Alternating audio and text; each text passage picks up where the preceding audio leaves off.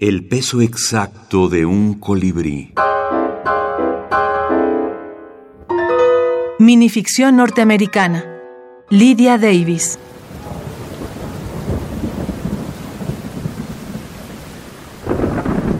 Tormenta tropical. Como una tormenta tropical, yo también un día me organizaré mejor.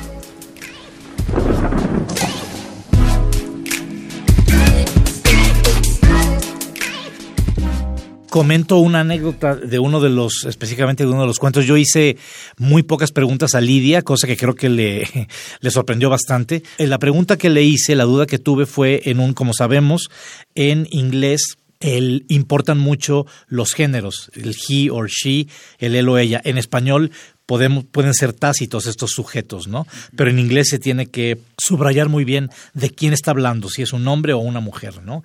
pero tiene que ver con alguien que está hablando desde, un, desde una posición neutra. Es decir, uno no puede saber si es un hombre o una mujer quien está hablando, que es muy raro en inglés que esto ocurra, muy, muy raro.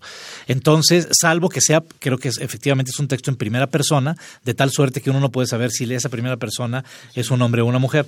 Fue la única pregunta que le hice de, a ver, aquí quien habla es un hombre o una mujer, y le dije, y de ser de ser eh, hombre o mujer, quiero que me digas qué prefieres para que sean los otros o las otras, porque ahí variaría mucho, ¿no? Entonces me dijo que prefería ella mantener el sujeto que le sonaba más neutro, los otros, que efectivamente es más neutro en español, y que efectivamente quien estaba hablando era una mujer. La otra. Ella cambia esto en la casa para molestar a la otra y la otra se molesta y lo devuelve a como estaba. Y ella cambia esto otro en la casa para molestar a la otra. Y la otra se molesta y lo devuelve a como estaba. Y ella cuenta todo esto tal como sucede a algunos otros y ellos creen que es divertido. Pero la otra lo escucha y no lo juzga divertido, aunque no puede remediarlo. Lydia Davis 150 cuentos cortos. Antología personal. Almadía, 2019.